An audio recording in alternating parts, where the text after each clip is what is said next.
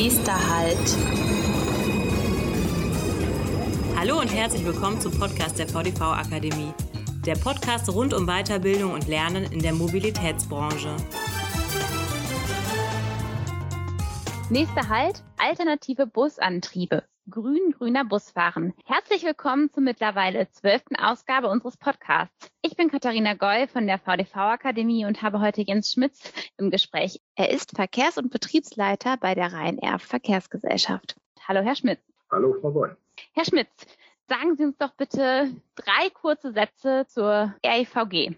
Die REVG ist das kreiseigene regionale Verkehrsunternehmen des Rhein-Erb-Kreises im Süden Speckgürtel von Köln. Wir haben in der Spitze 250 Busse im Einsatz, davon 100 eigene, alle Euro 6 und nicht älter als ein Jahr. Und wir fahren äh, im Schnitt um die 7 Millionen Kilometer pro Jahr. Das ist eine beachtliche Zahl.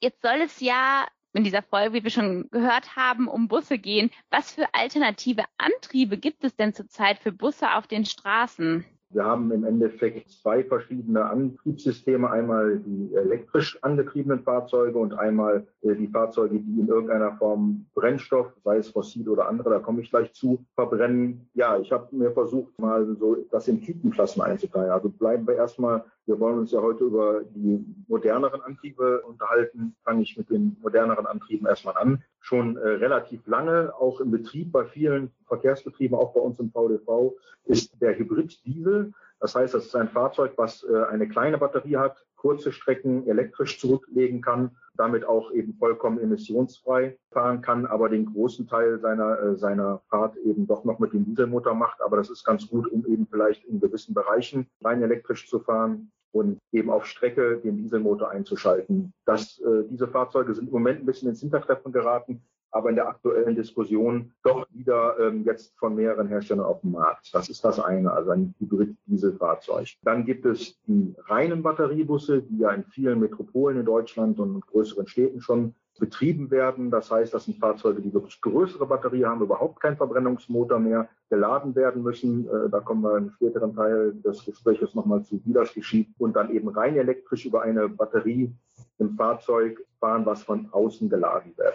Dann haben wir als nächsten Antrieb den Wasserstoffantrieb, was aber jetzt nicht heißt, dass der Wasserstoff den Bus antreibt, sondern es ist ein, auch ein reiner Batteriebus mit großen Batterien, die aber eben nicht zwischengeladen werden müssen, sondern die sich tagsüber durch eine Brennstoffzelle, die aus Wasserstoff in einem chemischen Prozess äh, Energie gewinnt, sozusagen eine größere Reichweite hat, also mit mit weniger Ladezyklen eine weitere Strecke fahren kann, weil er sich selber ein bisschen nachlädt. Das ist erstmal das Feld der, der batteriebetriebenen, elektrisch angetriebenen Busse. Dann haben wir aber, das muss man auch sagen, wir haben ja alternative äh, Antriebe und grün-grüne haben wir ja auch gesagt, als Titel auch noch Gasbusse, also die Flüssiggas oder Erdgas verbrennen. Das ist fossiler Brennstoff, ist aber eigentlich nicht mehr zeitlich das ganz aktuelle, weil erstens mal das Thema Gas nicht mehr äh, gefördert wird, weil es eben letztendlich genau wie Diesel auch ein fossiler Brennstoff ist und eben endlich. Wir wollen ja von den fossilen und endlichen Sachen weg. Und deshalb, ich wollte nur erwähnen, es gibt auch noch zwei große Städte in Deutschland, die das noch machen. Ist eigentlich auch noch sinnvoll, aber als neue Variante nicht mehr da.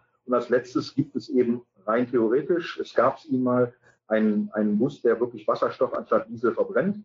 Diese Technik ist auch noch machbar, verfolgt im Moment aber keiner. Es gibt Entwicklungsgesellschaften, die das noch anbieten, macht aber eigentlich keiner. Wir hatten auch gerade schon bei äh, den verschiedenen Antrieben das Thema Reichweite. Das ist ja häufig das Problem bei E-Autos oder auch Elektrobussen, dass die Reichweite nicht so groß ist. Welcher Antrieb kommt denn eigentlich wie weit von den Antrieben, die Sie uns jetzt vorgestellt haben?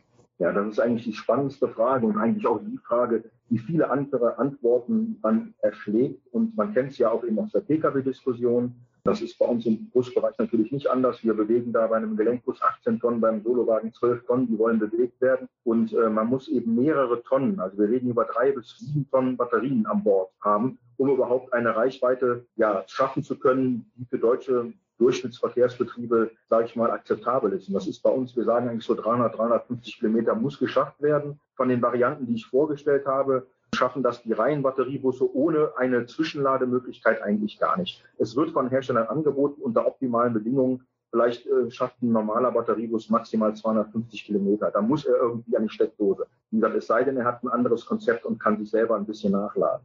Das ist eine riesen Herausforderung, aber natürlich auch ein unheimlich großer Kostenfaktor, weil Natürlich kann man auch die Umläufe so gestalten, dass man eben nach 200 Kilometern wieder reinfährt, aber man braucht ein weiteres Fahrzeug, um äh, ähm, die Strecke dann zu Ende zu bringen. Und wir haben auch im VDV in Arbeitsgruppen mal errechnet, dass man also gut ein Drittel mehr Fahrzeuge als vorher braucht, wenn man heute eine Flotte komplett umstellen würde. Also von daher reine Batteriebusse schaffen 200 Kilometer, sage ich mal, unter allen Bedingungen. Klimaanlage, es ist warm, Winter, es ist kalt, Heizung braucht Strom. Das muss ja alles aus dieser Bordbatterie versorgt werden. Also ist das, sage ich mal, der, der alternative neue Antrieb mit der geringsten Reichweite und das ist auch noch zurzeit die größte Herausforderung. Wobei wir sagen, die Industrie arbeitet an Lösungen, die Fahrzeuge mit größeren Reichweiten auszustatten. Aber ich sage mal, ich habe es ja auch fünf Jahre beim VDV betreut. In den fünf Jahren sind die Reichweiten jetzt nicht merklich gestiegen. Ähm, dann kann ich eben noch mit zwei, drei Sätzen die anderen Antriebe äh, erläutern und die Reichweiten. Ich habe gesagt, der Brennstoffzellenbus, also der Wasserstoffbus, wie er umgangssprachlich genannt wird, dadurch, dass er sich natürlich immer wieder selber nachlädt, hat man eigentlich, man hat ja mehrere Kilo Wasserstoff äh, in, in Tanks in Fahrzeugen dabei. Man schafft damit eigentlich den normalen, die normale Reichweite wie ein Dieselbus, also um die 350, 400 Kilometer. Muss dann aber eben relativ lange nachtanken. Das Tanken geht äh, nicht ganz so schnell wie beim Diesel. Und in der Regel ist es auch so, dass bei einigen Herstellern auch noch nachts dann trotzdem das Auto an, den, an die Steckdose muss, um die Batterie noch einmal ganz voll zu laden. Also da sage ich jetzt mal aber der, der Wasserstoff-Batteriebus, der hat auf jeden Fall die gleiche Reichweite wie diese Gasbusse und der Wasserstoffverbrenner haben eigentlich auch die gleichen Reichweiten. Das heißt, wirklich die große Herausforderung ist im Endeffekt äh, der Batteriebus, der, glaube ich, umwelttechnisch, da kommen wir später ja auch nochmal zu, die sauberste Lösung sein wird, aber leider heute für unsere Anforderungen noch nicht die Reichweiten haben. Genau, da werden wir auch schon beim Thema Infrastruktur, was ja auch viel mit Reichweiten zu tun hat. Also Elektrobusse müssen häufiger nachgeladen werden. Wie muss die Infrastruktur ausgestattet sein, damit Elektrobusse auch vielleicht auf dem Land zum Einsatz kommen können? Also in einer Großstadt wie beispielsweise Köln sieht man es ja häufiger auf einigen kürzeren Strecken. Da kann der Bus dann auch mal an der Endhaltestelle nachgeladen werden. Wie ist das auf dem Land? Ja, Sie sprechen das Thema genau an. Also Sie legen den Finger, wie sagt man so schön, in die Wunde. Und äh, für mich als Betriebsleiter eines regional agierenden Unternehmens eben die große Herausforderung. Wir haben natürlich auch den Auftrag, unsere Flotte umzustellen, was uns aber wirklich vor, vor, vor große Aufgaben stellt. Sie haben es genau gesagt, nehmen wir das Beispiel Köln, wo der VDV ja auch sitzt. Da sind an beiden Endhaltestellen der elektrisch betriebenen Linie eben äh, Lademöglichkeiten. Ob es glauben oder nicht, wir fahren da sogar hin. Aber das Problem ist, dass eben das eine sehr lange Linie ist, die in den Rhein-Erft-Kreis fährt. Also wir könnten sozusagen, wir haben eine, äh, eine Endhaltestelle komplett autark mit der Elektrobuslinie in Köln, sind da auch in Gesprächen, haben uns auch schon ein Auto von dort geliehen. Aber unser großes Problem ist, eine Runde schaffen wir, aber wenn aus irgendeinem Grund da nicht geladen werden kann, die zweite wird schon knapp. Und ja, und das sind eben die Sachen. Wir können uns aber eben, weil wir natürlich eine Taktfolge haben hier von 30 Minuten oder einer Stunde auf dem Land in den, in den Verkehrsanzeiten, und in Köln natürlich morgens früh im drei Minuten Takt gefahren wird, haben wir natürlich eine ganz andere Frequenz der Ladestation. Und wir reden bei einer Ladestation mal eben schnell von 250 bis 500.000 Euro pro Mast, den man sich irgendwo hinstellt, gerade bei einer Erstinstallation. Und das ist natürlich für uns regionale Unternehmen eine riesen Herausforderung. Das heißt, für uns ist eigentlich der reine Batteriebus erst dann interessant, wenn wir diese 350 Kilometer darstellen können. Also Infrastruktur, ein großes Thema. Das Gleiche ist eben auch, wir wollen ja alle alle ähm, Möglichkeiten ansprechen. Eine Wasserstofftankstelle ist auch sehr teuer zu errichten, weil Wasserstoff natürlich hochexplosiv ist und ähm, die Auflagen für eine Wasserstofftankstelle sehr, sehr hoch sind.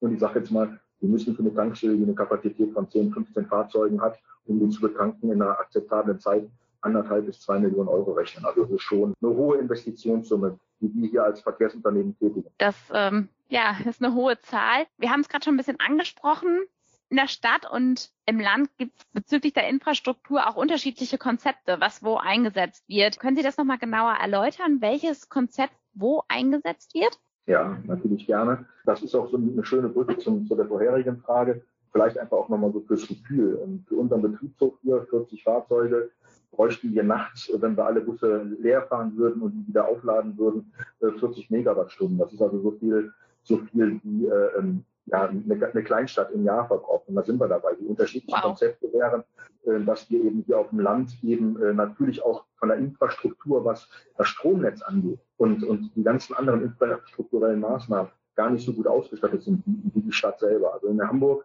Da wurde ein Betriebshof gebaut, auch für Wasserstoff- und Batteriebusse. Die hatten mehr oder weniger, sag ich jetzt mal, alles vor der Haustür. Wenn wir sowas jetzt hier starten, müssen wir über Kilometer aus der nächsten Stadt erstmal ein Stromkabel legen, was diese Menge schafft. Und das ist eben, da sind wir bei dem Thema Unterschied Stadt-Land. Das ist für uns auf dem Land hier eine Riesenherausforderung. Und äh, da muss man wieder sagen, deswegen, Sie sehen immer meine Tendenz, da kommt man wieder leichter auch zum, zum Wasserstoff. Eine Wasserstofftankstelle zu bauen, ist dann für uns wesentlich leichter.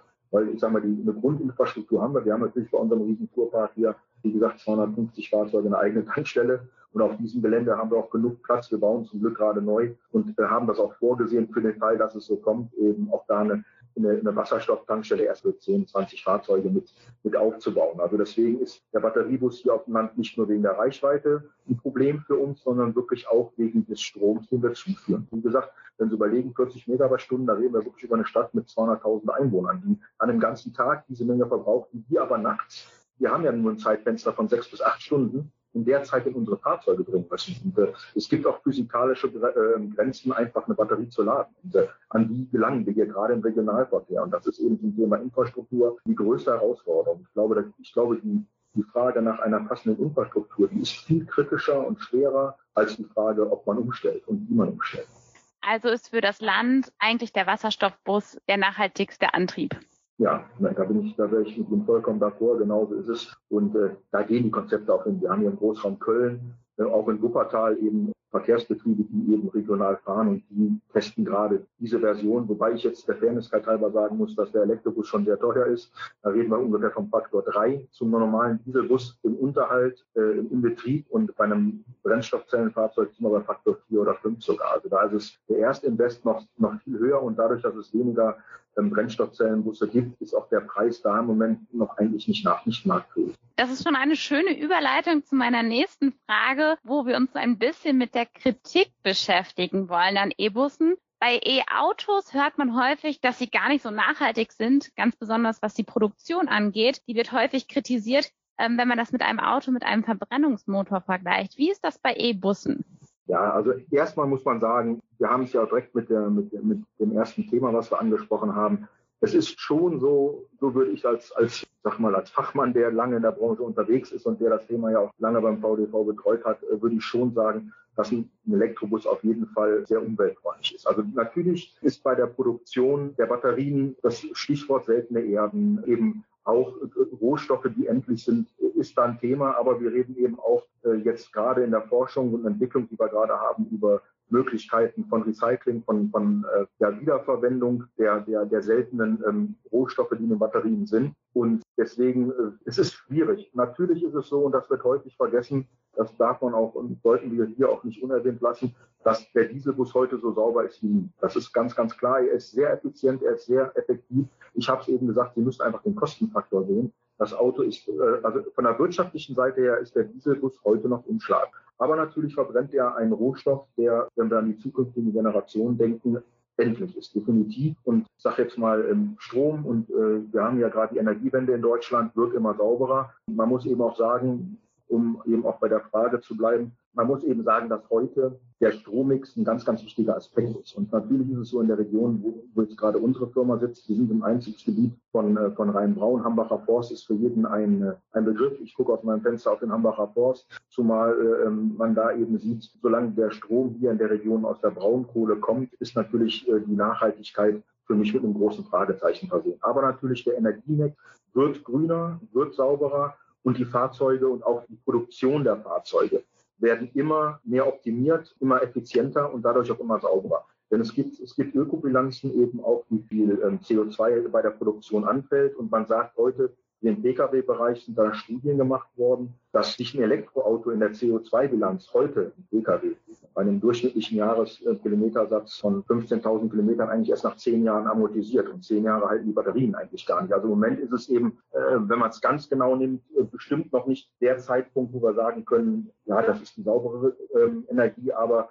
ich glaube, dass wenn man auf die Zukunft schaut und ähm, auf unsere Verpflichtung für die neuen Generationen, dass der elektrische Antrieb nicht zu verhindern sein wird und auch wirklich kommen wird, sich durchsetzen wird. Aber es wird eben noch seine Zeit brauchen, bis er wirklich so zuverlässig sein kann wie ähm, ein Dieselbus heutzutage. Das wäre auch noch eine Frage, eine Zwischenfrage von mir gewesen. Ab wann lohnt sich denn so ein E-Bus für ein Unternehmen? Also Sie haben gerade gesagt, beim einem E-Auto amortisiert sich das nach zehn Jahren. Ist das beim E-Bus genauso? Ich habe ja gesagt, Faktor 3, Faktor 4. Also Sie fahren, äh, Sie müssten den, den Elektrobus heute mindestens die doppelte Zeit fahren. Da reden wir über 20 Jahre. Und da sind wir bei den mechanischen Teilen. Der Elektromotor wird das auch schaffen. Das sehen wir an Straßenbahnen. Ja, also der Antrieb ist im Endeffekt wirklich nichts anderes als wie eine Straßenbahn. Wir haben eine, eine, halt nur eine andere Energiequelle, nämlich keine Oberleitung. Es gibt ja auch Trolleybusse und wenn Sie die mal sehen in die Städte wo Trolleybusse fahren heutzutage, die fahren im Endeffekt wie die Straßenbahn und die fahren auch 30 Jahre, man muss einen hohen Invest tätigen. Also ich sage mal, wirtschaftlich ist zurzeit eigentlich alternativer Bus nicht darstellbar, muss man ganz klar sagen. Wir sind noch in der Probe und in der Testphase. Ich bin mir aber ganz, ganz sicher, dass wir in den nächsten zehn Jahren dahin kommen werden, dass ein Elektrobus ungefähr zum selben Kosten betrieben werden kann wie ein normaler Dieselbus. Da bin ich ganz gespannt, wie das wird und sind auch zuversichtliche ja, Aussichten. Zu guter Letzt noch ein Blick in die Zukunft. Sie haben am Anfang gesagt, dass die Rhein-Air-Verkehrsgesellschaft pro Jahr sieben Millionen Buskilometer fährt. Mal angenommen, man würde diese Kilometer irgendwann komplett elektrisch fahren. Wann wäre das ungefähr möglich? Was, was sind Ihre Prognosen? Ja, wenn man, das ist praktisch schon ein Resümee aus unserer spannenden Diskussion. Jetzt könnte ich wieder auf den Trolleybus zurückkommen. Wenn wir eine Oberleitung ziehen, können wir damit morgen loslegen. Eine Oberleitung ziehen. Was aber auf dem Land nicht möglich ist. Sehr schwierig möglich, ganz genau. Wenn wir mit einem Brennstoffzellenfahrzeug nehmen und sagen, wir, wir blenden den wirtschaftlichen Aspekt ähm, aus, könnte ich sagen, bei unserer Flotte von 250 Fahrzeugen könnte ich mir vorstellen, innerhalb weniger Jahre die Flotte umzustellen. Aber dann wäre natürlich wirtschaftlich wirklich, muss man ganz fairerweise sagen, nicht darstellbar. Und Batteriebusse, da warten wir auf die Entwicklung. Wenn man Professor Schuh aus Aachen hört, der maßgeblich ja neue Konzepte mitgestaltet hat, ähm, denke ich mir nochmal auch da, dieses Zeitfenster in zehn Jahren. Ich denke mal, in zehn Jahren sind wir, sind wir so weit, dass wir wirklich ernsthaft anfangen können, gerade in Ballungszentren, Flotten komplett umzustellen und auch sukzessive im ländlichen Raum, weil ich mir denke, dass die Reichweiten bis dahin so optimiert sind, die Nebenaggregate weniger Strom brauchen, Heizung. Wir arbeiten heute mit Wärmepumpen und funktioniert auch schon ganz gut, aber eben nur ganz gut nicht so richtig. Und genau die Klimatisierung der Fahrzeuge, wenn man die hohen Stromquellen optimiert, denke ich mir, dass man das in zehn Jahren bestimmt nicht ganz kostenneutral, aber zu einem ähnlichen Kostensatz wie heute darstellen könnte. Aber ich glaube, die Zeit der Entwicklung brauchen wir noch und äh, ich glaube, die bekommen wir auch. Alles klar. Vielen Dank für das Gespräch und auch die vielen spannenden technischen Einblicke, die wir hier beim Podcast auch noch gar nicht so hatten. Noch ein Hinweis in eigener Sache. Es gibt nun die VDV-App. Hier finden Sie alles rund um unser Veranstaltungsangebot, viele Informationen zum VDV und des VDVs und unter anderem auch den Zugang zu unseren VDV-Schriften und Mitteilungen. Um die App auf Ihr Smartphone zu laden, gehen Sie auf app.vdv.de. Den Link dazu finden Sie auch in unseren Show Notes. Lieber Herr Schmitz, vielen Dank für das Gespräch und machen Sie es gut. Bis bald. Herzlichen Dank. Bis bald. Tschüss. Bei Fragen und Anmerkungen sind wir unter podcast.vdv-akademie.de erreichbar.